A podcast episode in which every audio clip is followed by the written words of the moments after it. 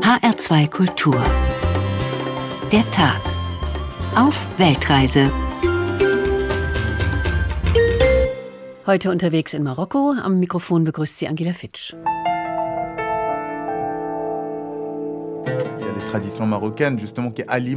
Es gibt Traditionen in Marokko, die diese Idee nähren, dass der Mann überlegen ist, perfekt, dass er das Geld durch Arbeit heimbringt, stark ist und seine Schwester, seine Mutter, das ganze Viertel beschützt.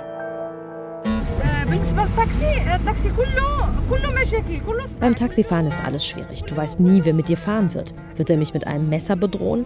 Einmal hat mich einer mit einem Messer bedroht und mir gesagt, ich solle ihm das Geld geben.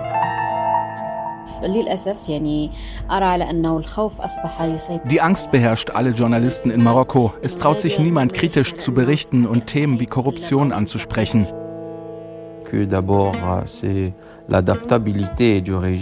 Zunächst ist da das Regime, das sich sehr gut anpassen kann.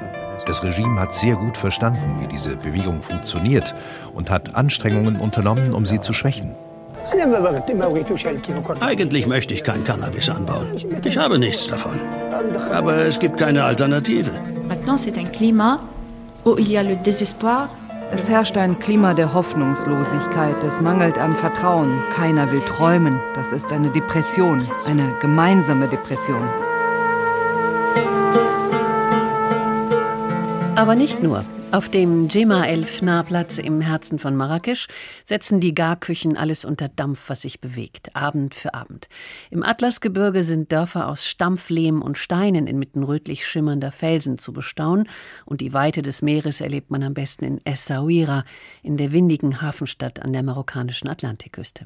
Das Land ist traumhaft schön und vielfältig in jeder Beziehung. Die Pandemie verlief vergleichsweise moderat und trotzdem wächst die Wut vieler Menschen. Sie fürchten sich, sie fühlen sich im Stich gelassen. Das Ausbleiben der Touristen in diesem Jahr hat viele Restaurant- und Hotelbesitzer an den Rand ihrer Existenz gebracht. Jeder dritte junge Marokkaner ist arbeitslos, nicht zuletzt durch die Grenzschließung zur spanischen Exklave Ceuta, der wichtigste Arbeitgeber für die etwa 100.000 Einwohner der Region. Erst kürzlich versuchten tausende Marokkaner die Grenze zu stürmen, um nach Europa zu gelangen. Marokkos König Mohammed VI. benutzt die Migrationspolitik regelmäßig, um Druck auf Spanien und Europa auszuüben. Er regiert das Land seit 1999. Was zunächst nach einem Aufbruch aussah, entpuppte sich eben schnell als Illusion. Kritische Journalisten werden mundtot gemacht und laut dem marokkanischen Familienministerium wird jede zweite Frau Opfer von Gewalt, trotz neuer Gesetze. All das wird Thema in der kommenden Stunde sein. Zunächst gehen wir aber mal in die Kirche Saint-Pierre in Rabat. Marokko ist ein mehrheitlich muslimisch geprägtes Land, doch durch den Zuzug von christlichen Afrikanern sind die Kirchenbänke sonntags proppenvoll.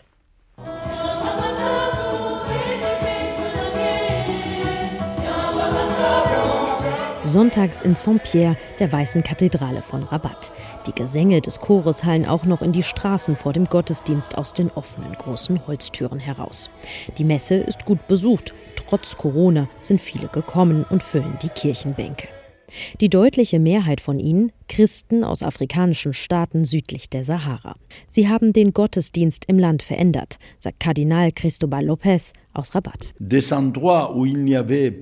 Orte, an denen es keine Christen mehr gab, sind wiederbelebt. Dort, wo es rund 20 Gläubige gab, die an der Messe teilgenommen haben, gibt es heute über 120. Die Dynamik hat sich dadurch geändert. Die Lieder, die Freude, der Enthusiasmus, das alles hat sich verbessert, weil die jungen Leute neues Leben gebracht haben. Zu den neu hinzugekommenen Christen gehört auch Frank Nama aus Kamerun. Er betreibt ein Radio der Fondation Orient Occident, eine Organisation, die sich um afrikanische Migranten kümmert. Kirche ist ein Zufluchtsort für Migranten aus Subsahara-Afrika und andere Ausländer. Sie ist der erste Punkt, um sich zu erholen, des Bekannten, dem man vertrauen kann. Die Ankunft in Marokko ist erst einmal ein Kulturschock. Das ist wie ein Reflex, unbewusst oder bewusst. Alle Christen finden sich erst einmal in der Kirche wieder. In den Stadtvierteln haben sogenannte Hauskirchen ihren Platz gefunden. Afrikanische Migranten, die privat Messen und Gebete zu Hause abhalten. Die christliche Migration aus Afrika verändert Marokkos Gesellschaft, sagt der Politikwissenschaftler Mehdi Aliwa. Der Umstand, dass es nun Christen aus dem Süden, aus Afrika gibt, verändert den Blick. Da sind nun Christen, die uns nie kolonialisiert haben, nicht getötet haben, die einfach gekommen sind, um unter uns zu leben oder um nach Europa zu kommen. Christlich sein bedeutete lange dominant, mächtig, ein Kolonialist, arrogant, der mit Gewalt Dinge aufzwingt. Aber hier gibt es diese Dominanz Dominanz nicht. Und das hat den Blick vieler Marokkaner auf das Christentum verändert. Ohne Probleme ist das Zusammenleben trotzdem nicht. Ein heikles Thema. In den Reihen der Kirchenbänke sitzen auch wenige Marokkaner. Konvertieren ist im Königreich für sie aber verboten. Politikwissenschaftler Mehdi Aliwa glaubt, dass die neue christliche Migration zwangsläufig auch Marokkos Politik verändern wird. Die Kinder dieser Migranten werden neue Fragen stellen, denn sie werden nicht nur Mitbürger, sondern auch Landsleute sein. Und das stellt die Frage, kann man Marokkaner und Christ sein? Und das wird in Zukunft für viele Debatten sorgen, die wir heute noch nicht führen. Darauf hoffen auch marokkanische Christen. In den vergangenen Jahren haben sie sich mehr und mehr geoutet, sprechen in Radio und Fernsehen. Vorher war das schwer möglich gewesen. Die christliche Migration aus Afrika könnte so auch ihnen helfen, ihren neuen Glauben freier zu leben. Volle Kirchenbänke und ein ordentlicher Gesang da im Hintergrund dank christlicher Migration und das verändert die marokkanische Gesellschaft. Dunja Sadaki hat für uns berichtet und sitzt mir jetzt im Studio in Frankfurt gegenüber. Herzlich willkommen. Hallo. Sie werden uns durch die Reise nach und durch Marokko begleiten und Sie sind gerade hier auf Heimaturlaub in Frankfurt. Und wenn Sie nicht im Urlaub sind, dann berichten Sie aus Rabat für die gesamte ARD. Sie haben marokkanische Wurzeln, Dunja, sprechen Arabisch, Französisch und Deutsch. Wie sehr hilft Ihnen das im Alltag? Ja, ich lerne den marokkanischen äh, Dialekt noch weiter und das ist tatsächlich auch wichtig, denn bei uns im Studio in Rabat, wir sind äh, drei Mitarbeiter, eine marokkanische Sachbearbeiterin und ein marokkanischer Producer. Das heißt, da ist schon mal die Sprache mehr und mehr jetzt der marokkanische Dialekt oder Französisch, aber natürlich auch haben wir so viele Länder, 22 mhm. Länder, die wir betreuen in Nordwestafrika. Da gibt es frankophone Staaten, da gibt es anglophone Staaten und da braucht man natürlich, wenn man es kann, möglichst viele Sprachen, um so sozusagen anzudocken und mit möglichst vielen Leuten sprechen zu können. Wir haben gerade von Ihnen im Beitrag gehört, die christliche Migration verändert die marokkanische Gesellschaft. Inwiefern? Wie können Sie uns das erklären? Ich würde sagen, zum einen ist das äh, natürlich optisch. Mhm. Äh, Im Stadtbild von Rabat zum Beispiel sieht man ähm, ähm, optisch mehr schwarze ähm, Afrikaner äh, aus Staaten südlich der Sahara. Das sind Studierende, das sind aber auch Menschen, Migranten, die in Marokko zum Beispiel festhängen auf dem Weg nach Europa und die verkaufen dann zum Beispiel ähm, Sonnenbrillen in den Straßen oder Handy-Equipment oder wenn man an der roten Ampel steht im Auto, dann fragen sie um ein bisschen Kleingeld. Das ist der eine Aspekt und ich glaube, der eine eine andere Aspekt, den haben wir tatsächlich auch gehört. Sie verändern einfach auch ein bisschen die marokkanische Gesellschaft, weil auf einmal hat man äh, afrikanische oder das sagen die Marokkaner immer afrikanische Nachbarn, die auch eine andere Religion haben, die man oft in diesen Hauskirchen einfach sehr, sehr laut hört. Da kommt man ins Gespräch, da spricht man über Religion. Ähm, das ist sozusagen das Positive mal, mhm. dass man neugierig aufeinander wird. Aber es gibt auch viel Rassismus, von dem wir viele äh, Migranten äh, aus diesen Staaten berichtet haben. Marokko ist ja für viele Migranten und Geflüchtete eben aus der Subsahara ein Durchgangsland auf dem äh, Weg nach Europa. Aber vor allem auch junge Menschen aus Marokko, äh, die für sich keine Zukunft sehen, versuchen eben über diese spanische Exklave Ceuta zu entkommen. Mitte Mai haben wir Bilder gesehen und haben wir natürlich das auch gehört, ähm, ging die Grenze zwischen Marokko und Ceuta plötzlich auf. 8000 äh, Menschen gingen ins Wasser und sind dann nach Ceuta geschwommen. Das waren sehr beeindruckende Bilder, die man gesehen hat hat. Das Erstaunliche, die Polizei, die hat sich nicht blicken lassen. Was war da passiert? Ja, Hintergrund ist wohl die diplomatische Krise zwischen Marokko und Spanien. Man muss aber auch sagen, diese Grenze, die ja die einzige Landgrenze zwischen Afrika und Europa ist, eben diese spanischen Exklaven, die sind immer sowas wie ein politisches Fieberthermometer, könnte man sagen. Das heißt, wenn es diplomatisch, politisch knirscht zwischen Europa und Marokko, dann kann man das an dieser Grenze eben genau an solchen Sachen äh, festsehen. Und Hintergrund war eben, dass äh, ein äh, äh, der Chef der sogenannten Polisario-Bewegung äh, sich in Spanien hat medizinisch behandeln lassen. Wer ist die Polisario? Das ist eine, ähm, eine Vertretung, äh, die in der sogenannten Westsahara in Marokko einen eigenen Staat ähm, äh, haben möchte. Marokko sagt aber nein, das ist marokkanisches Staatsgebiet, das ist ein Konflikt, den es seit Jahrzehnten gibt und deswegen ist das ein sehr rotes Tuch, also die Westsahara, die Polisario für Marokko und tatsächlich dieser medizinische äh, Besuch, diese Behandlung des Chefs der Polisario in Spanien, der hat in Rabatt ordentlich für Zorn mhm. gesorgt und das war dann wohl die Quittung, wenn man so sagen will. Wenn wir nochmal auf die Menschen gucken, äh, die dort geflüchtet sind, die meisten von ihnen sind zurückgeführt worden, weil es eben Abkommen zwischen Spanien äh, und dem marokkanischen Königreich gibt. Aber niemand flieht ja einfach so. Was sind die Gründe für die Menschen, die jetzt versucht haben, in die Europäische Union zu kommen? Da kann man sich eigentlich viele marokkanische Großstädte einfach angucken. Dort sieht man viele junge Menschen, ob ausgebildet oder nicht ausgebildet oder schlecht ausgebildet, die einfach keinen Job finden oder keinen Job, äh, der, der für das Leben reicht. Äh, das heißt, viele fühlen sich frustriert, perspektivlos, haben den Wunsch und haben natürlich auch so durch soziale Medien die Bilder von Europa äh, sozusagen auf ihrem Smartphone vor der Nase und denken sich natürlich, es sind junge Menschen, sie wollen weg, sie wollen ein besseres Leben haben, sie wollen Jobs haben, sie wollen vielleicht Geld an die Mutter äh, schicken und natürlich sehen sie auch in sozialen Medien diejenigen, die es geschafft haben, irgendwie nach Europa, obwohl es ja da eigentlich keine Bleibeperspektive, zumindest für mhm. Marokkaner gibt, die dann sagen können, äh, guck, ich bin hier vielleicht erfolgreich, vielleicht ist das auch nur ein Schaubild und ich kann sogar Geld nach Hause schicken. Normalerweise kann ja jeder und jede nach Ceuta einreisen mit gültigem Reisepass. Seit Corona aber, habe ich gelesen, ist die Grenze geschlossen und viele verdienen aber ihren Unterhalt, Unterhalt eben äh, direkt oder indirekt in Ceuta. Das sind schätzungsweise 20.000 bis 30.000 Menschen. Wahrscheinlich sind es noch viel, viel mehr. Gibt es wahrscheinlich eine große Dunkelziffer. Mit was verdienen die ihr Geld?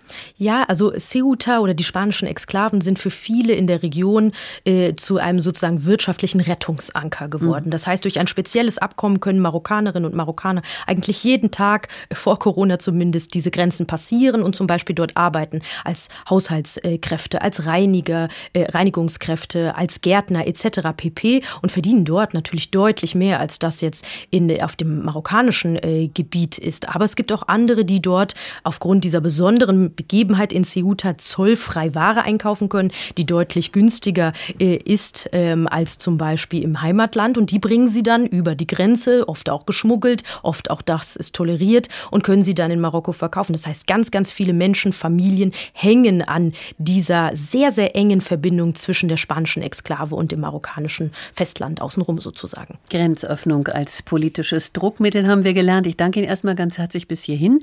Auch der neue Roman Das Land der anderen der französisch-marokkanischen Bestsellerautorin Leila Slimani ist eine Einwanderergeschichte. Mathilde ist Elsässerin und Amin Marokkaner.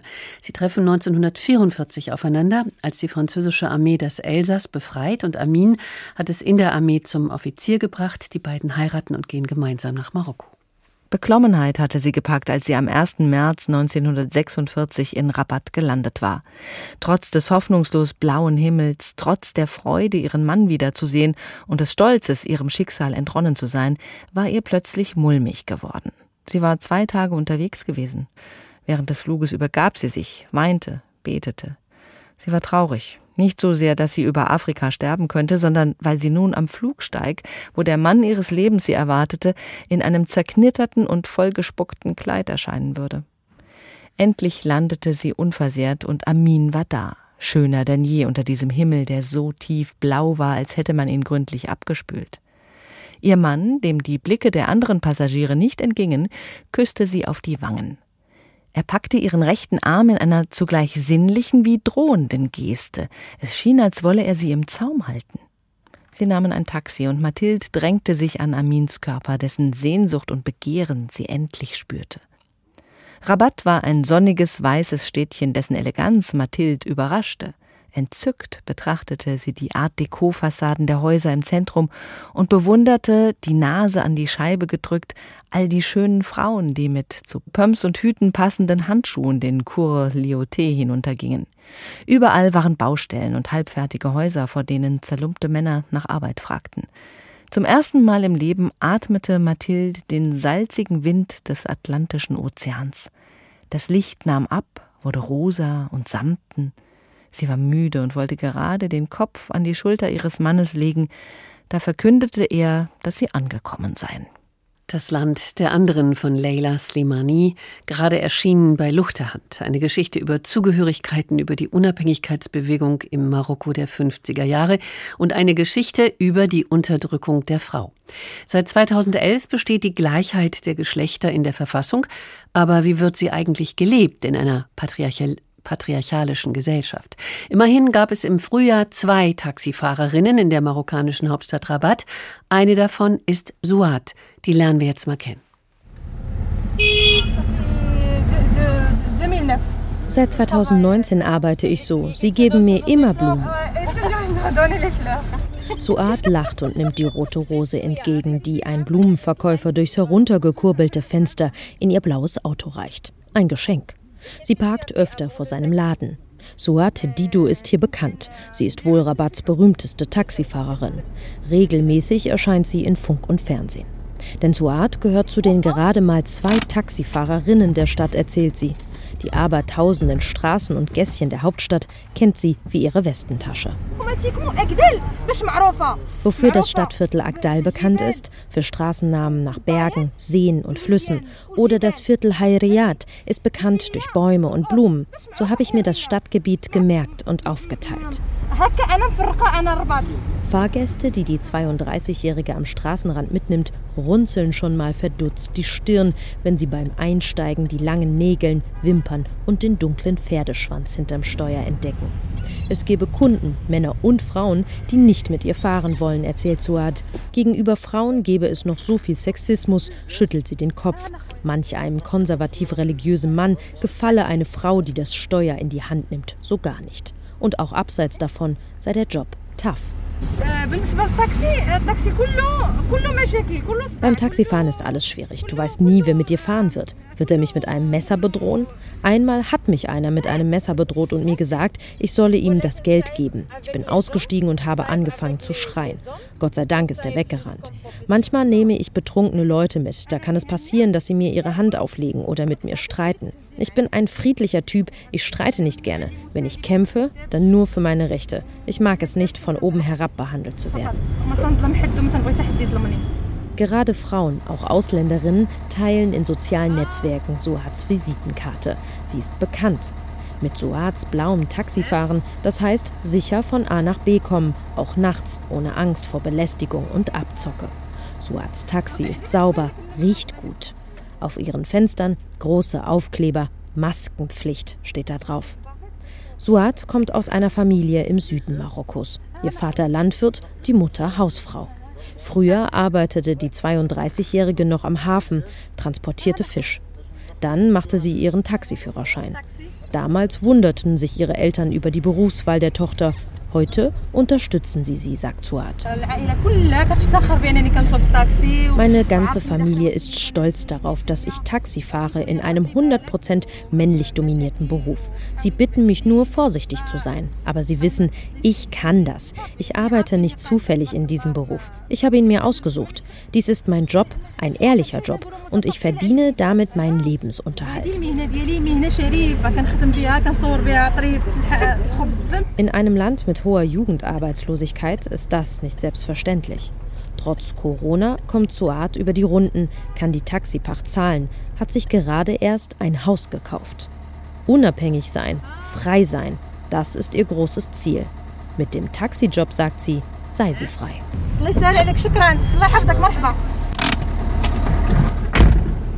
Ein Stückchen Freiheit, die Taxifahrerin Suat aus Rabat. Sonja Sadaki, Sie haben sie getroffen und haben uns gerade eben erzählt, dass es in diesem Taxi gut riecht. Das heißt, in den anderen Taxis riecht es nicht so gut, in dem die Männer fahren. Oder wie muss man sich das vorstellen? Ja, mal so, mal so. Man muss sagen, Suats Taxi ist schon äh, picobello sauber, kann man sagen. Mhm. Und äh, man hat schon sehr gemerkt, dass das eine, eine wirklich taffe Frau ist, die alles im Griff hat und eben auch äh, die sehr, sehr sauberen Sitze ihres Taxis. Oh, eine mutige Frau vor allem auch. Wir haben den Beitrag entnommen, dass sexuelle Belästigung oder auch Aggression gegen Frauen im nordafrikanischen Königreich keine Seltenheit sind. Was erleben Sie als Korrespondentin in dieser Hinsicht? Jetzt ja, da verdreht ich, sie die Augen. da will ich natürlich laut seufzen. Das ist auf jeden Fall das Unangenehmste, äh, ähm, was man so erleben kann als Frau, wenn man in Marokko lebt, in Rabat lebt. Also das ist auch egal in welcher Stadt, ähm, ob jetzt in einer großen modernen Stadt und auch egal, ob man im Bikini am Strand ist oder ob man voll verschleiert ist. Es ist für alle Frauen, die ich in Marokko kenne, ob Marokkanerin oder Ausländerin, ein Problem. Man wird angesprochen, man wird äh, angegafft, man hört äh, unschöne Sprüche, man hört psch, psch, psch, als ob man eine Katze ist. Und das begleitet einen tatsächlich. Und viele Frauen, gerade viele Marokkanerinnen, haben daraus ähm, viele Techniken entwickelt, wie man damit im Alltag umgeht. Weil am Anfang ist man super verunsichert davon. Ich erinnere mich noch, ich habe dann immer geguckt, was ich anziehe, dass ich bedeckter bin, als ich vielleicht sonst rumlaufen würde, dass ich eine große Sonnenbrille habe, dass ich sozusagen Blickfreiheit habe und nicht an irgendeinem Mann festhänge, der dann sonst was äh, denkt. Ähm, aber tatsächlich habe ich marokkanische Freundinnen, die gesagt haben, es ist egal, was du tust, äh, es liegt ja nicht an uns, es liegt ja an denen, die das tun. Und im Endeffekt ähm, sieht man das dann im Rabatt auch. Da gibt es natürlich die, ähm, die die äh, verschleiert sind. Da gibt es die aber auch mit dem Minirock und den großen, äh, den, den hohen High Heels. Und jede Frau in Marokko versucht irgendwie sich dadurch zu manövrieren. Äh, manchmal besser, manchmal schlechter. Es ist anstrengend. Seit 2011 sind Frauen und Männer immerhin laut Verfassung gleichberechtigt. 2018 äh, verabschiedete das marokkanische Parlament außerdem ein Gesetz, äh, durch das Gewalt gegen Frauen härter bestraft werden soll. Was sieht das Gesetz vor und worin bestehen, ich sag mal, in der Realität die größten Defizite? Also im Endeffekt sind all diese Gesetze, die in Marokko sozusagen zugunsten oder zum Schutz der Frau äh, äh, verabschiedet worden sind, äh, sollen Frauen davor schützen, jegliche Gewalt im Alltag ähm, äh, zur Anzeige zu bringen und sie auch zu schützen. Das heißt, das sogenannte Catcalling, also das berühmte Psch und das Anmachen in den Straßen, das Ungewollte, als auch wirklich Handgreiflichkeiten und mehr. Aber ähm, das ist sozusagen immer die Papierseite in Marokko. Was auf dem Papier steht, das, ist, das klingt oft sehr, sehr gut und was dann passiert in der Realität, das ist anders. Und das liegt an ganz unterschiedlichen Personen. Das liegt äh, zum einen an Richtern, das liegt an Polizisten, die solche ähm, Beschwerden, solche Anklagen dann aufnehmen, wie ernst die genommen werden. Das liegt aber auch teilweise am familiären Druck und das liegt an ganz viel Stigma. Also sexuell belästigt zu werden oder sogar vergewaltigt zu werden oder eine Art von sexuellen Missbrauch zu erfahren, das bringt immer noch sehr viel Scham für die Frau mit, also mhm. für das Opfer in dem Fall. Mhm. Und viele Frauen überlegen sich das wirklich doppelt und dreifach, ob sie damit äh, sozusagen irgendwo an die Öffentlichkeit gehen und dann im Nachhinein aber sozusagen als Belohnung im negativen Sinne dann auch noch äh, bestraft werden. Und ich kann es aus eigener Erfahrung sagen, ich habe auch schon mal die Polizei gerufen und da wurde ich tatsächlich am äh, Telefon dann gefragt, fließt schon Blut? Und das sind halt Sachen, die frustrieren und die verunsichern Frauen und die geben ein ganz, ganz wenig Vertrauen in äh, solche Sicherheitskräfte, mhm. von denen der marokkanische Staat ja eigentlich äh, uns sagt, dass er die Frauen beschützen soll. Sie haben gerade eben gesagt, Vergewaltigungen werden selten angezeigt, denn die Schwangerschaft einer unverheirateten Frau wird eben als Beweis für einen Gesetzesverstoß gesehen. Wie oft kommt es vor? Ja, es ist der berühmte Paragraph 490 im marokkanischen Strafgesetzbuch, der Sex äh, außerhalb der Ehe ähm, ähm, unter Strafe stellt. Unter Strafe mhm. stellt, genau. Und man muss aber sagen, er diskriminiert vor allen Dingen Frauen, Frauen, weil genau eben das als Frau, es gibt, man kennt das ja auch in Deutschland, viele Frauen fürchten sowieso schon, wenn sie vom Partner auch Gewalt erfahren, was oft der Fall ist, äh, wenn es zu Gewalt kommt, ähm, das zur Anzeige zu bringen. Und wenn man dann noch fürchtet und sagt, ich muss, irgendwann kommt ja die Frage vom Polizisten vielleicht, wie stehen Sie äh, zu welchem Verhältnis stehen Sie zu diesem Mann? Und dann muss man sagen, das ist mein Freund zum Beispiel, ähm, mit, mit dem ich außerehelichen äh, Geschlechtsverkehr sozusagen habe. Dann gibt es diese große Angst. Ich habe mit Anwältinnen gesprochen, die eine Frauenrechtsgruppe gebildet haben, die sich Urteile in Marokko angeguckt haben. Die sagen, das ist nicht die Regel, dass, äh, dass Frauen dann sozusagen, wenn sie die Vergewaltigung zum Beispiel anzeigen und dann nicht gewinnen vor Gericht, dass sie automatisch angezeigt werden. Das passiert in Marokko nicht in der Regel. Aber es ist eine Gefahr, die viele Frauen eben fürchten und sagen, es, es hängt da so ein riesen Rattenschwanz dran. Vielleicht äh, bringe ich das dann doch nicht zur Anzeige. Ich weiß ja noch nicht mal, ob mir jemand glaubt und ob ich das vor Gericht beweisen kann. Als ähm, König Mohammed VI. nach dem Tod seines Vaters Hassan äh, II. im Jahr 1999 den Thron bestieg, da haben eigentlich Frauenrechtsbewegungen äh, neue Hoffnung geschöpft. Und ich kann mich daran noch erinnern an die Berichte und den Zeitungen, dass man gedacht hat, Mensch, das ist jetzt echt, ich will nicht sagen Frauenversteher, aber zumindest einer, der sich einfach mal Gedanken macht, anders als sein Vater. Ähm, wie frauenfreundlich und frauenfördernd ist der König? Ja, es gab da große Erwartungen und am Anfang sind auch Dinge passiert. Also er hat die sogenannte Mudawana, die das Familienrecht, das Personenstandsgesetz äh, schon Anfang der 2000er erneuert. Die Frauen äh, haben dort weitaus mehr Rechte bekommen, mehr Rechte beim, bei der Scheidung, mehr Rechte beim Unterhalt, Sorgerecht nach der Scheidung mit den Kindern. Es gab keinen männlichen Vormund mehr, zum Beispiel bei Heiraten. Und damals, Anfang der 2000er, war das schon ein äh, sozusagen auf dem Papier ein großer Fortschritt im Vergleich zu Nachbarstaaten. Äh, und dann gab es ja auch wieder nach dem sogenannten arabischen Frühling 2011 wieder eine Erneuerung, eine neue Verfassung, ein neues äh, Personenstandsgesetz. Aber Kritikerinnen, mit denen ich gesprochen habe, sagen, ja, auf dem Papier ist in Marokko ganz, ganz viel Gutes, aber auch viel Kosmetik, denn die Realität sieht für Frauen und Mädchen eben ganz anders aus. Aber offenbar, das haben Sie auch gerade gesagt, es gibt Anwältinnen, es gibt einige NGOs, die sich um die Rechte verdient machen von Frauen. Wie stark sind die? Also die marokkanischen Frauenrechtsaktivisten Aktivistinnen und auch mhm. Aktivisten, da sind ja auch Männer dabei, mhm. muss man ja auch immer sagen, mhm. die sind schon sehr laut. Mhm. Also ich kann da ein Pfeilbeispiel mal sagen. Wir sind 2012, äh, dort gab es einen Fall von äh, einem Mädchen, Amina Filali, die vergewaltigt wurde, vor Gericht gegangen ist und ihr Vergewaltiger äh, konnte straffrei ausgehen, weil er sie geheiratet hat. Das war damals sozusagen Gesetz. Wenn alle sozusagen sich einig sind, dann kann er straffrei ausgehen, der Vergewaltiger, wenn er sein Opfer heiratet. Amina hat sich später umgebracht und dieser Fall ist in Marokko Marokko durch die Decke gegangen. Es gab einen riesigen gesellschaftlichen Aufschrei, natürlich auch durch Frauenrechtsgruppen, die auf die Straße gegangen sind und die dieses alte Gesetz angeprangert haben und im Endeffekt auch dazu geführt, äh, dazu geholfen haben, dass 2014, zwei Jahre später, dieses Gesetz abgeschafft wurde. Also es sind die, die gesellschaftlich sensibilisieren, die gesellschaftlich pushen schon lange und äh, die natürlich auch dafür verantwortlich sind, dass bestimmte Sachen wie zum Beispiel ein Quotenrecht bei den Wahlen oder bestimmte Neuerungen auch im Personenstands Gesetz dann auch wirklich da stehen. Mhm. Und dann hat es natürlich sozusagen der mächtigste Mann im Staat ähm, dann sozusagen unter Dach und Fach gebracht. Immerhin, es passiert was.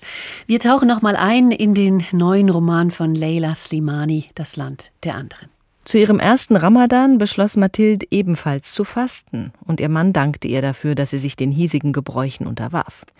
Während des Fastenmonats verließ Muilala die Küche überhaupt nicht mehr und die naschhafte und wankelmütige Mathilde begriff nicht, wie man nichts essen konnte, wenn man den ganzen Tag von Tachin und Brotduft umgeben war.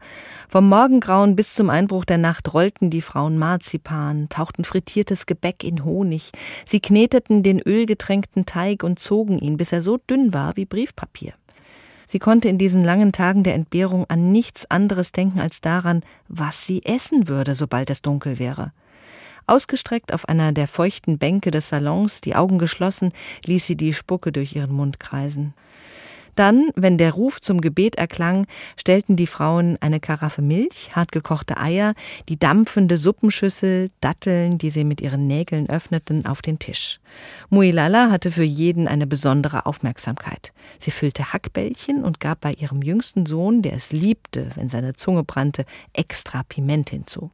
Auf der Schwelle des Wohnzimmers stehend wartete sie, bis die Männer mit ihren vom Mittagsschlaf verknitterten Gesichtern das Brot brachen, ein hartes Ei schälten, sich in die Kissen zurücklehnten, ehe sie in die Küche ging und sich selbst stärkte.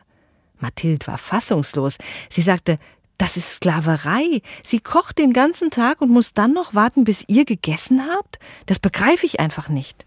Das Land der anderen, gerade erschienen bei Luchterhand, geschrieben hat diesen Roman die französisch-marokkanische Autorin Leila Slimani. Sie hören den Tag in H2 Kultur. Heute sind wir unterwegs in Marokko, ein Land mit einer allmächtigen Monarchie, die widerspenstige und kritische Journalisten und Journalistinnen unerbittlich verfolgt. Immer mehr oppositionelle Medien verstummen und werden systematisch mundtot gemacht.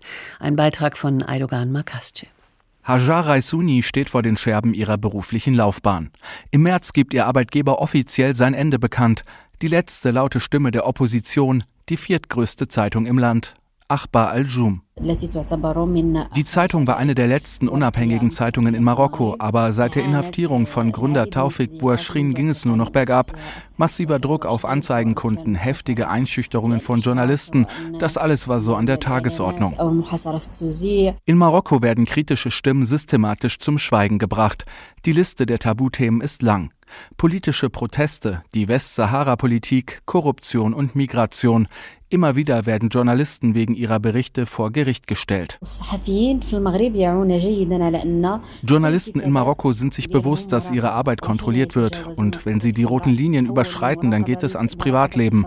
Manchmal werden Vorwände gefunden, um sie ins Gefängnis zu bringen. Es kann sein, dass auch ihre Familien eingeschüchtert werden. Hajar Raisuni erlebt das am eigenen Leib. 2019 wird sie wegen illegaler Abtreibung und Geschlechtsverkehrs außerhalb der Ehe zu einem Jahr im Gefängnis verurteilt. Auch ihre Familie wird angegriffen. Ihr Onkel, Chefredakteur der Zeitung, kommt wegen des Vorwurfs der sexuellen Nötigung in Untersuchungshaft. Ein typisches Vorgehen, um Journalisten zu diskreditieren, sagt Christoph Dreyer von Reporter ohne Grenzen. Ein sehr erschreckender Trend bei Marokko ist zurzeit, dass wir dort zum wiederholten Male beobachten, dass Vorwürfe im, im Bereich von Sexualstraftaten, ähm, Vorwürfe sexueller Gewalt auf ganz unterschiedliche Weise gegen Journalistinnen und Journalisten gekehrt werden. Und das ist natürlich auch eine massive Rufschädigung. Während der Corona-Pandemie habe sich die Situation sogar noch einmal verschärft. Die Regierung nutze den Notstand, um Journalisten noch stärker bei ihrer Arbeit einzuschränken, beobachtet Amna Gelali von Amnesty International. Uh, es gibt einen starken Anstieg an Anfeindungen, Verfolgungen und Drohungen gegen Journalisten. Wir glauben, dass alle Fälle in diesem und vergangenen Jahr zeigen, dass die Meinungsfreiheit immer weiter unterdrückt wird. Uh, Hajara Isuni muss jetzt schauen, wie sie über die Runden kommt. Die Journalistin hat nicht nur ihren Job verloren, auch ihr Ruf wurde massiv beschädigt. Für die Zukunft hat sie wenig Hoffnung. Die Angst beherrscht alle Journalisten in Marokko. Es traut sich niemand kritisch zu berichten und Themen wie Korruption anzusprechen. Die Themen sind deshalb sehr begrenzt und die Journalisten kommen an dieser Grenze nicht vorbei. In der Rangliste der Meinungsfreiheit von Reporter ohne Grenzen hat sich Marokko in diesem Jahr auf Platz 136 verschlechtert. Damit liegt das Königreich noch hinter Krisenstaaten wie dem Tschad, oder Afghanistan. Und nach außen präsentiert sich das Königreich Marokko als entspanntes Urlaubsland, wozu wir später noch kommen. Die Regierung scheint Reformen auf den Weg zu bringen, doch die Meinungsfreiheit, wie wir gerade gehört haben, gerät immer mehr unter die Räder. Wer den König, seine Familie und den Hofstaat kritisiert, zu dem etwa 2000 Personen gehören sollen, der lebt gefährlich. Donja Sadakis, unsere Korrespondentin in Rabat und heute hier in Frankfurt im Studio. Journalisten und ja, Journalistinnen, das sind glaube ich nicht so viele, werden offenbar auch gezielt in Marokko ausgespäht, möglicherweise durch das Spionageprogramm Pegasus des israelischen Herstellers, das jetzt gerade ins Gerede gekommen ist. Ähm, was wissen Sie drüber? Ja, so ein Fall, der in Marokko sozusagen durch die Decke gegangen ist, war der des regimekritischen Journalisten Omar Radi, der jetzt vor kurzem auch verurteilt worden ist zu sechs Jahren Haft. Wer ist Omar Radi? Vielleicht dazu noch zwei Sätze. Das ist wirklich ein Journalist, der regimekritisch berichtet hat, oft über Dinge, die eben in Marokko ähm, den Regierenden nicht gefallen. Da geht es um Korruption, da geht es um Verzwickung zwischen politischer Elite und Wirtschaftselite, also alles heiße Eisen in Marokko.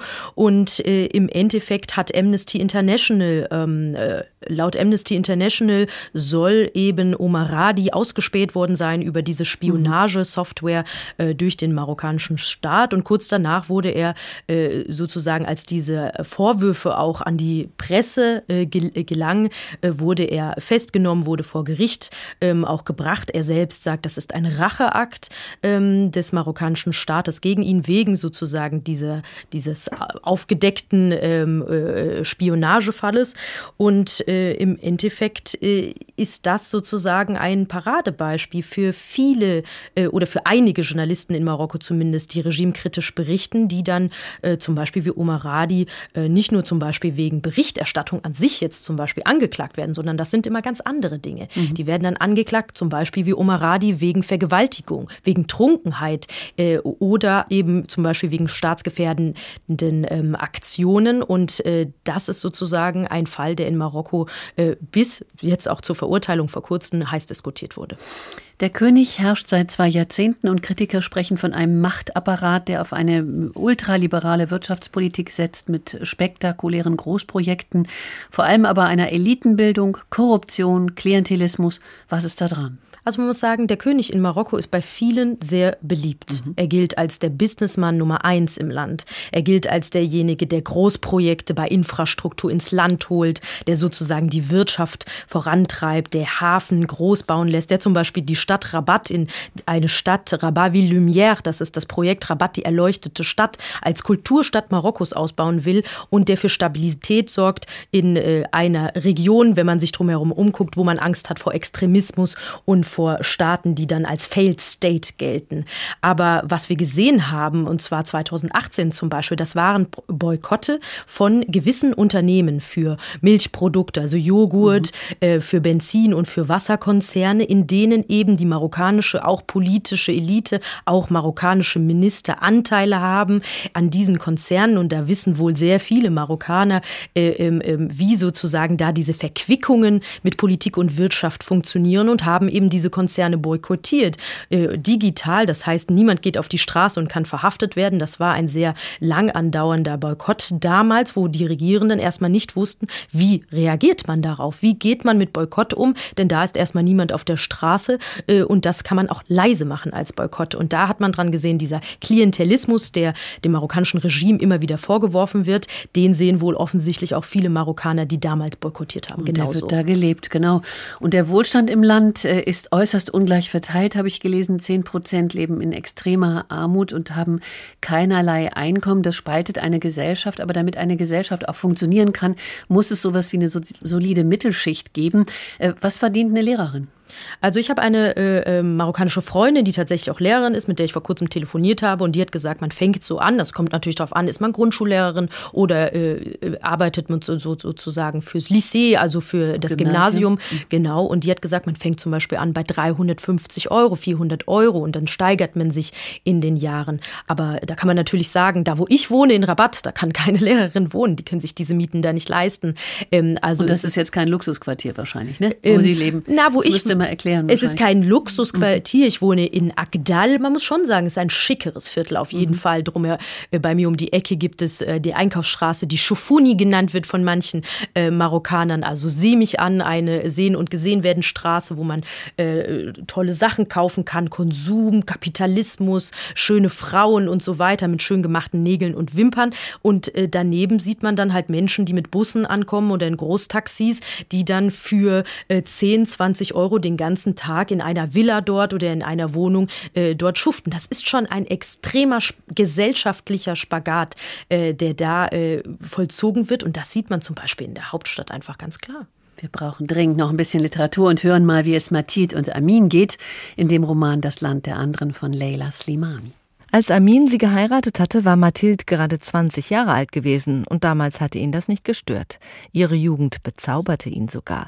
Ihre großen, von allem begeisterten und überraschten Augen, ihre noch unsichere Stimme, ihre warme und weiche Zunge wie die eines kleinen Mädchens.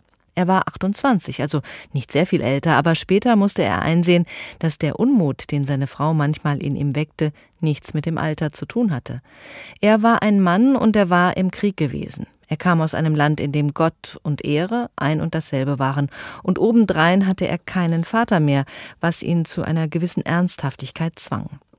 Was ihm charmant erschienen war, solange sie noch in Europa waren, begann ihm lästig zu werden und schließlich ihn zu reizen. Mathilde war kapriziös und leichtfertig. Amin nahm es ihr übel, dass sie nicht mehr aushielt, kein dickeres Fell hatte. Er hatte weder die Zeit noch wusste er, wie er sie trösten sollte. Ihre Tränen.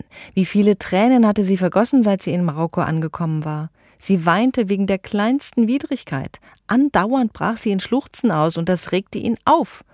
Hör auf zu heulen! Meine Mutter, die Kinder verloren hat und mit 40 Jahren Witwe geworden ist, hat in ihrem ganzen Leben weniger geheult als du in der letzten Woche.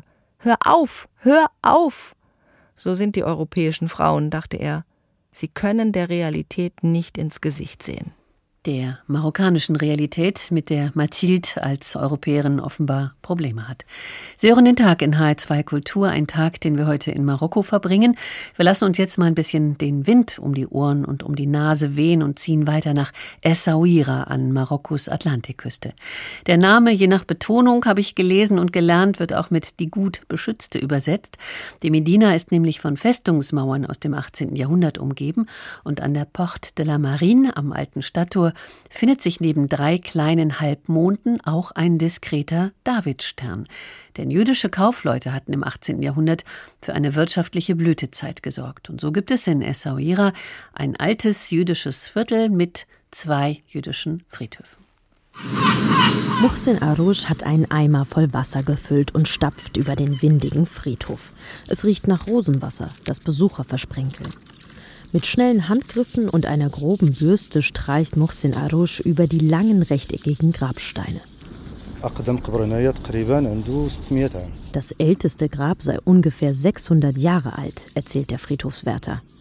Arouche ist hier praktisch aufgewachsen, auf dem jüdischen Friedhof in Essaouira an Marokkos Westküste. Ich bin für den Friedhof verantwortlich, für seine Sauberkeit. Ich heiße die Leute hier willkommen. Wenn jemand seine Familie sucht, zeige ich ihm seine Familie. Ich putze das Grab. Aus Marokko, Kanada, Argentinien oder Israel kämen Besucher hierher. Jüdische und nichtjüdische, erzählt Arouche. Schon bald könnte die Zahl der Besucher aus Israel deutlich steigen, glaubt der Friedhofswächter. Denn Israel und Marokko nähern sich an, nehmen diplomatische Beziehungen wieder auf. Zwei Länder, die sich in den vergangenen Zeiten einerseits fern waren und gleichzeitig sehr nah. Das zeigt sich auch am Beispiel von Muhsin Arouche und seiner Familie. Seit 20 Jahren kümmern sie sich in Essaouira um den jüdischen Friedhof und die Synagoge in der Altstadt. Mein Großvater hat mit Juden im jüdischen Viertel Melah zusammengearbeitet. Sie waren Nachbarn. Dort hat er auch einen Mann kennengelernt, der ihn dann für die Arbeit auf dem Friedhof angestellt hat. Bevor sie dann nach Israel gegangen sind, sagte er ihm, er solle sich um den Friedhof kümmern. Das war vor 20 Jahren. Ich bin hier aufgewachsen. Er hat mir gesagt, wem dieses oder jenes Grab gehört. Und das blieb so, bis ich hier arbeitete. Wenn man hier mit Suiris, so heißen die Einheimischen in Essaouira, über diesen Teil der Geschichte ins Gespräch kommt, erinnern sich die Älteren noch an die Zeit, als die jüdischen Nachbarn ihre Sachen packten und das Land verließen.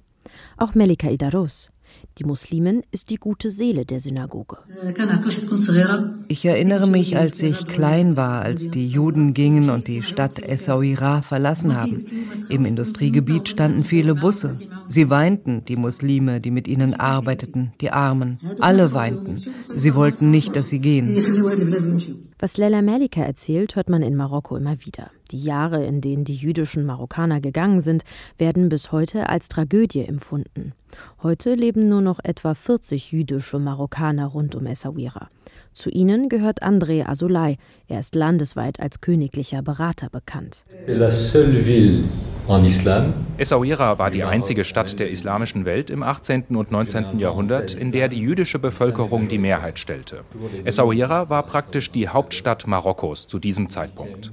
Der Sultan residierte hier und die jüdische Bevölkerung zählte auf ihrem Peak 16.000 Menschen. Und die Juden Essaouiras haben damals schon die Produkte, die Kultur und die marokkanische Identität von Essaouira aus über die Meere getragen. Vor der Staatsgründung Israels gab es hier noch 270.000 marokkanische Juden.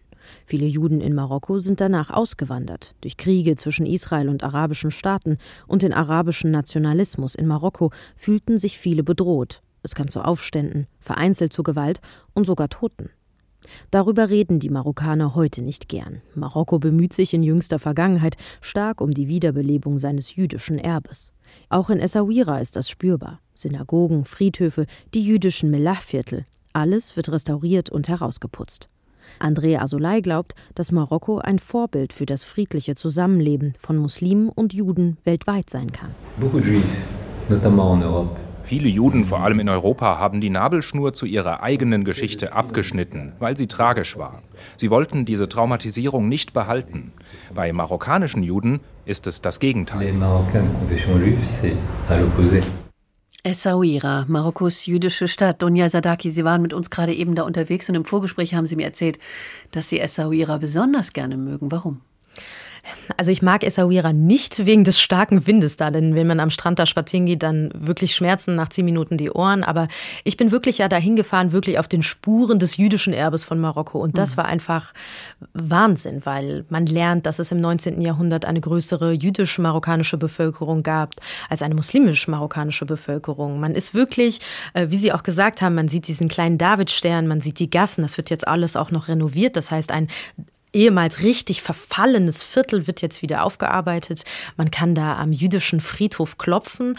Und was ich dort ganz schön finde, man findet so viele lebendige Geschichten, die man vielleicht auch als Europäerin äh, bei dem Thema Judentum nicht kennt. Man kennt eine ganz andere jüdische äh, Kultur auch kennen, eine sehr afrikanische, eine sehr nordafrikanische Kultur. Und man lernt so viele tolle Geschichten kennen und man kriegt einfach richtig Lust. Seitdem ich in Essaouira war, gehe ich in jeder marokkanischen Stadt auf die Suche und suche das jüdische Viertel und gucke, ob ich noch jemanden finde, der mir was dazu sagen kann. Und jetzt kommen auch wieder die Touristen. Es kommen auch israelische Touristen, die natürlich schon immer dort gewesen sind, aber jetzt offenbar auch vermehrt. Dazu können Sie uns vielleicht gleich noch ein bisschen was sagen.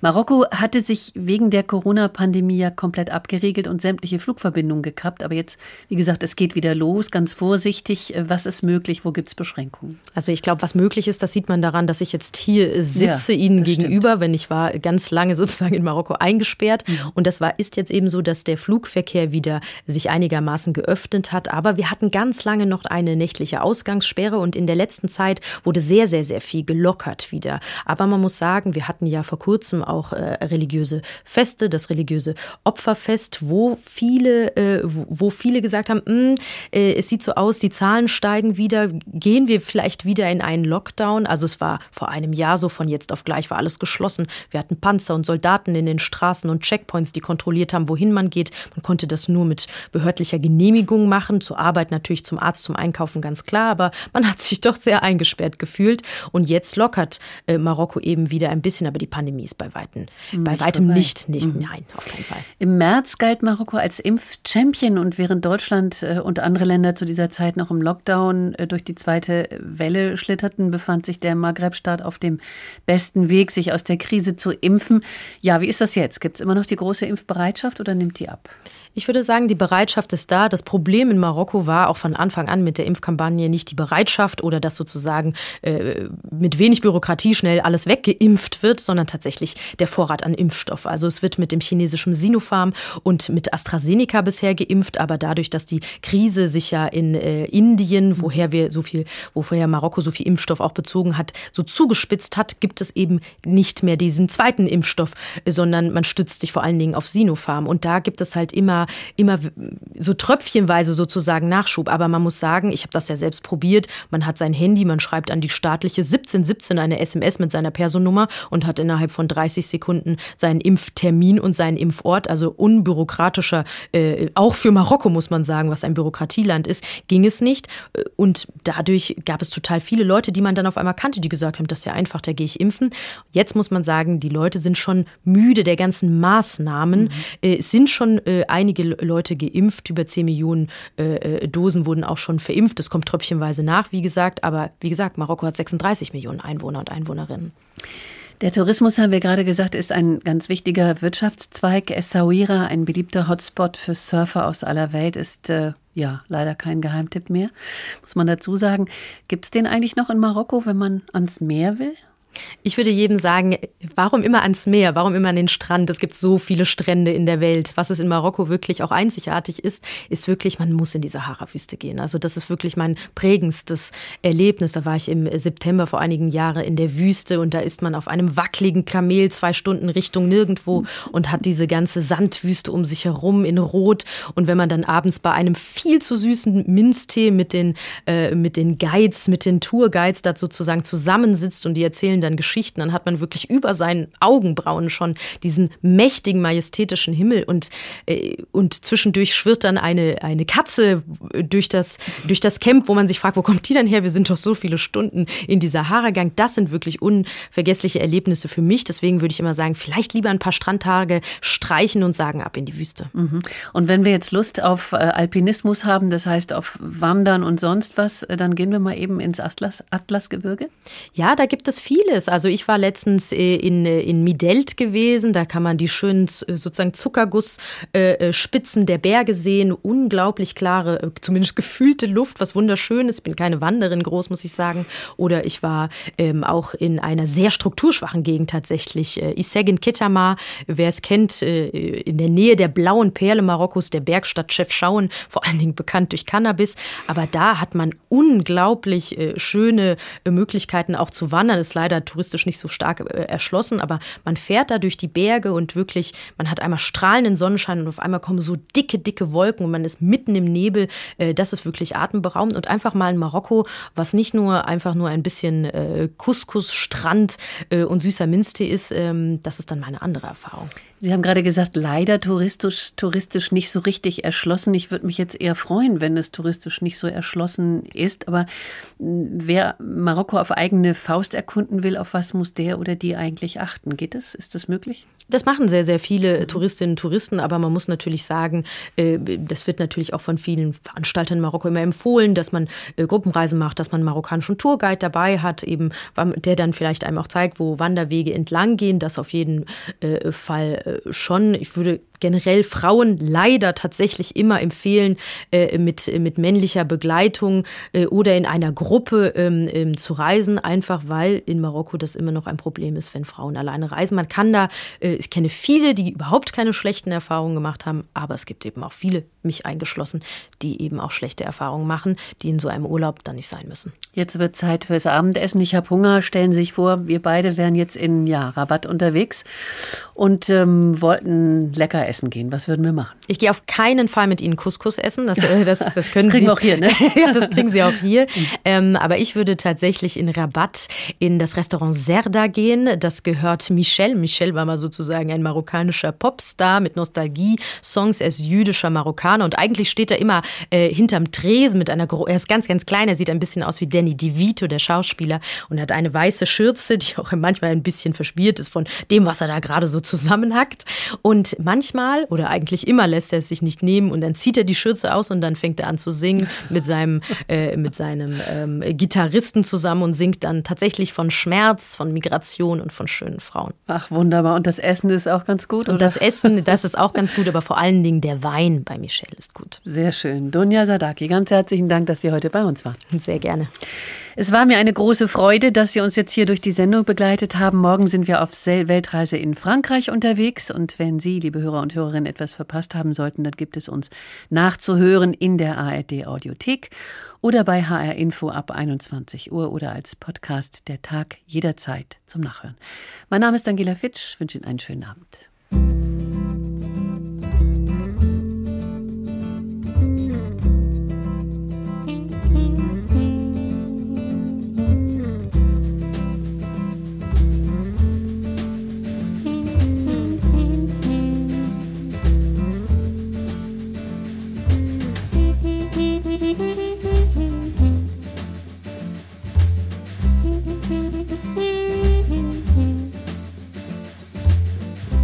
Mm-hmm.